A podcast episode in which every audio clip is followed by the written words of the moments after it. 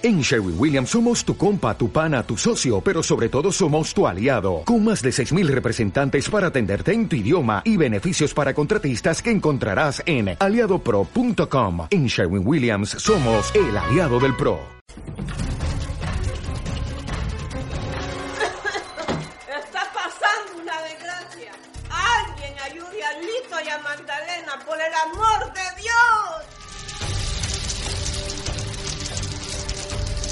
¿Estás segura, mujer, que Rosita se metió a ese monte? Sí, hombre. Acordate que te fue siguiendo el animal porque estaba jugando. Rosita. ¡Listo! ¡Sacala! ¡Sacala de esa llamarada, por favor!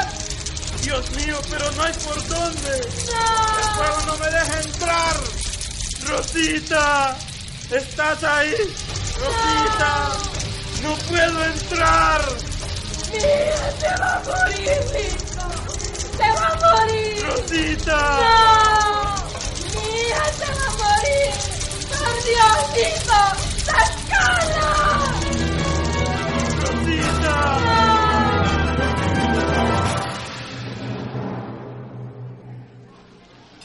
Qué horrible estuvo ese incendio, Carlos. Gracias a Dios vinieron los bomberos de la ciudad y lograron calmarlo. Y el humo ya sale más ralito de la montaña. Ni te imaginas la desgracia que pasó en ese incendio. ¿Qué pasó, Carlos? Rosita, la nieta de don Marcos, murió carbonizada en medio de las llamas. No puede ser. Qué triste. Esa niña era el chinchín de don Marcos. ¿Y él cómo está? ¿Ya se dio cuenta? Sí, y dicen que anda destrozado. Yo no lo pude ver porque ya se fue para la montaña. Me imagino cómo ha de estar esa gente allá.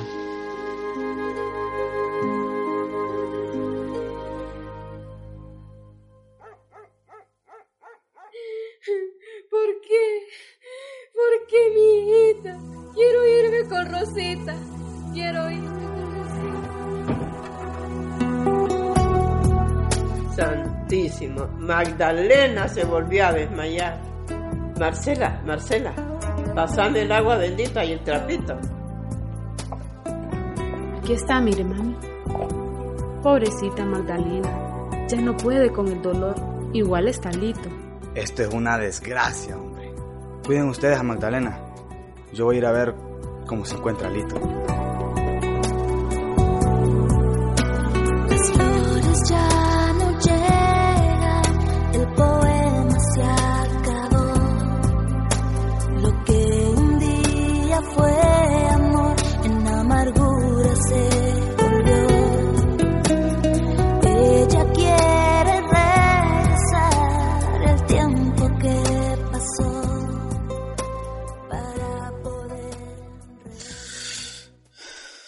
Yo no sé qué voy a hacer ahora.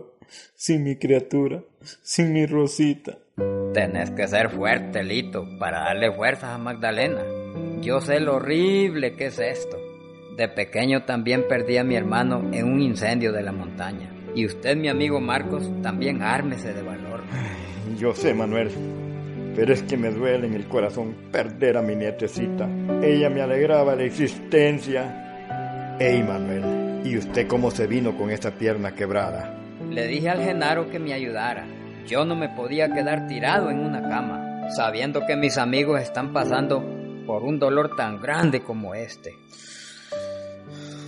Yo le agradezco a todos ustedes que estén aquí. Genaro, acompáñame, que quiero ir a buscar el cuerpecito de mi angelito Rosita para darle cristiana sepultura. Está bien, Lito. Yo lo acompaño. Lito, hijo, cálmate. No sabes cuánto me duele reconocer lo que te voy a decir, pero es la realidad. Con las horas que duró ese incendio del cuerpo de mi nieta, solo ha de quedar cenizas. Así que por más que busquemos, nunca la vamos a hallar. No me diga eso, papá. No me diga eso. Las estrellas miran, la luna lo abraza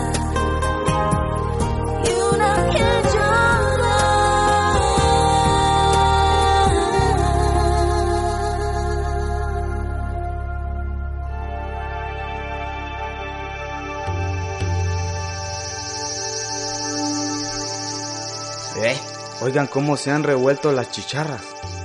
Y miren el montón de palomillas que han salido. Lo raro es que estas solo salen después que ha llovido.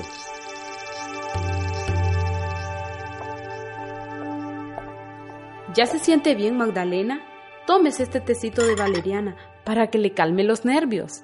Sí, Magdalena. Con ese tecito que le dio Marcela, se va a sentir mejor. Yo, yo no quiero nada. Yo lo que quiero es a mi hijita conmigo. ¿Eh? ¿Escucharon? ¿Escucharon? Rosita, Rosita me está llamando. Mami, yo creo que de tanto dolor Magdalena está quedando loca. Está escuchando voces. Rosita, Rosita.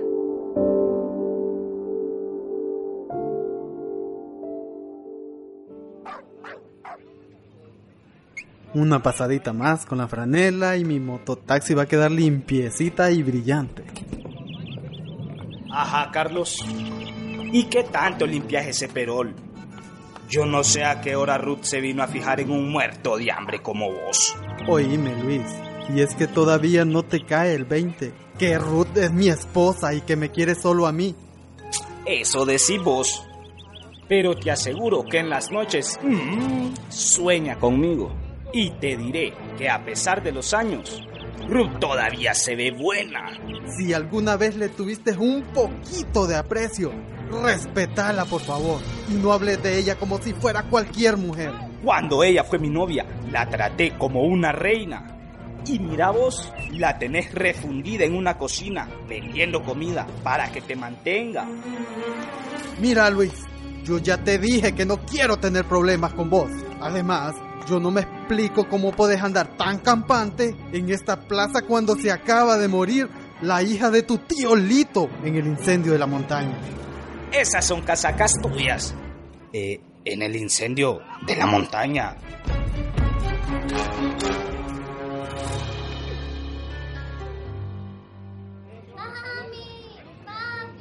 Mi hijita me está llamando.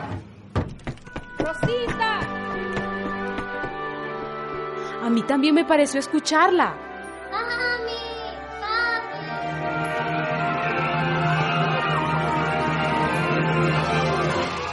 Sí, es la voz de Rosita. Mi hija está viva. Mírenla, allá viene bajando de la peñita. Es ella, es mi nietecita.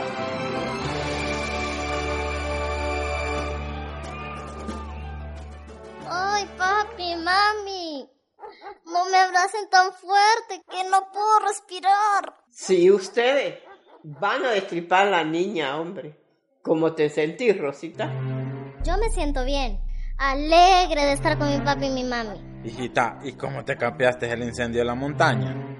Porque vos venís limpia y sin nada de tile. Pues yo lo último que recuerdo es que las chicharras empezaron a sonar.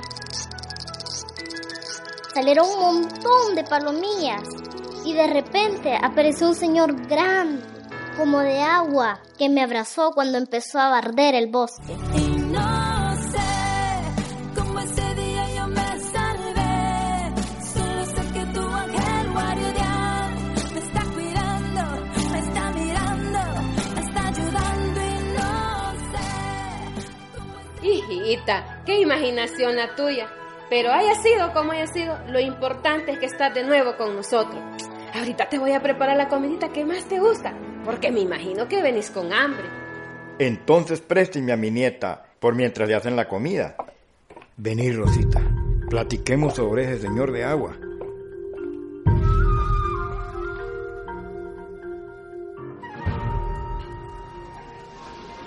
Ay, mi amor, ¿hasta cuándo vamos a seguir soportando las groserías de Luis? A veces me siento culpable. No, Ruth, si te cuento lo que me dice Luis, no es para hacerte sentir mal. Me parece que ese muchacho algún día se va a componer. ¿Y ya te diste cuenta de la buena noticia? Sí, parece que se dio un milagro, porque la nieta de don Marcos salió vivita de ese incendio. Qué bueno, ¿verdad? ¿Y mi muchachón, mi hijo, dónde está Dieguito? Creo que salió a jugar con sus amiguitos a la plaza. Ah, entonces lo iré a buscar. Espérame entonces.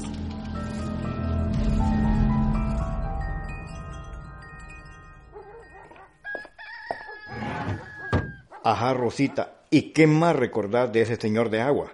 Pues mire, abuelo, era bien alto y tenía unas semejantes alas de agua. De veras. Rosita, ¿sabes qué? Yo te creo.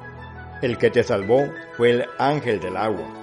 Te voy a contar una historia que solo la sabemos los viejitos de Gelán. Resulta que los primeros habitantes de Gelán construyeron la iglesia que está frente a la plaza. Todos trabajaron para tener una bonita iglesia.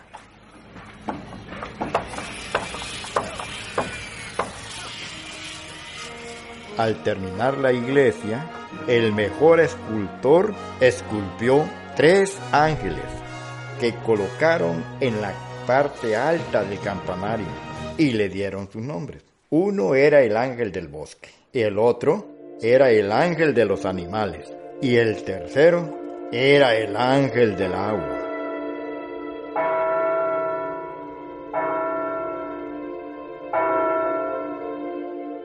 Pero, abuelo Marcos, yo nunca he visto ángeles en la iglesia y en ningún lugar de Gelán. En eso tenés toda la razón, porque esos ángeles misteriosamente fueron desapareciendo uno a uno del campanario de la iglesia. Las esculturas de los ángeles miraban y señalaban las montañas, de donde sale el agua que usamos en Gelán. La primera escultura en desaparecer fue la del ángel del bosque. Y precisamente cuando los habitantes de Gelán comenzaron a cortar y quemar los árboles de la montaña hacia donde miraban los ángeles.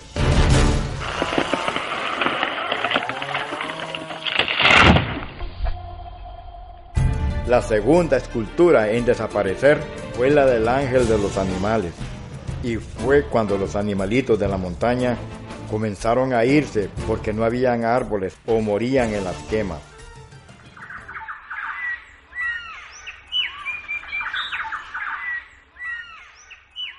Y la última escultura, o sea, la del ángel del agua, desapareció cuando empezaron a secarse los riachuelos y quebradas de Gelán. Ah, entonces ese fue el ángel que me salvó, ese fue.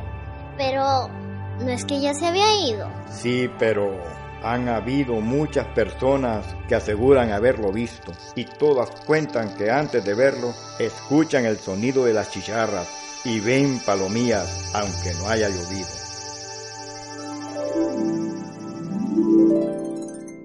¿Dónde se habrá metido Dieguito?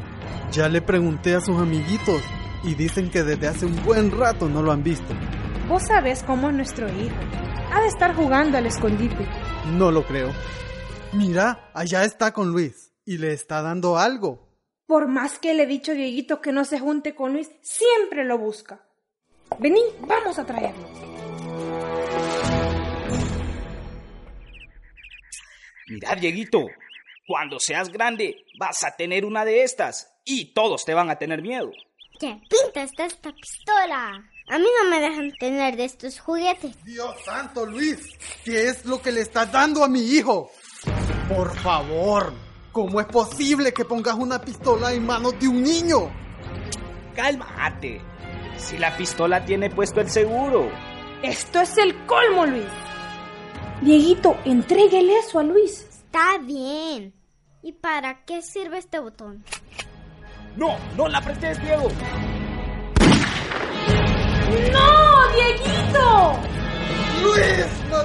A mi hijo! ¡Dieguito! ¡Mataste a mi hijo! ¿Qué habrá pasado con Dieguito? ¿La imprudencia de Luis habrá acabado con su vida? Si quieres saberlo, no deje de escuchar el próximo capítulo de Agua de Ángel.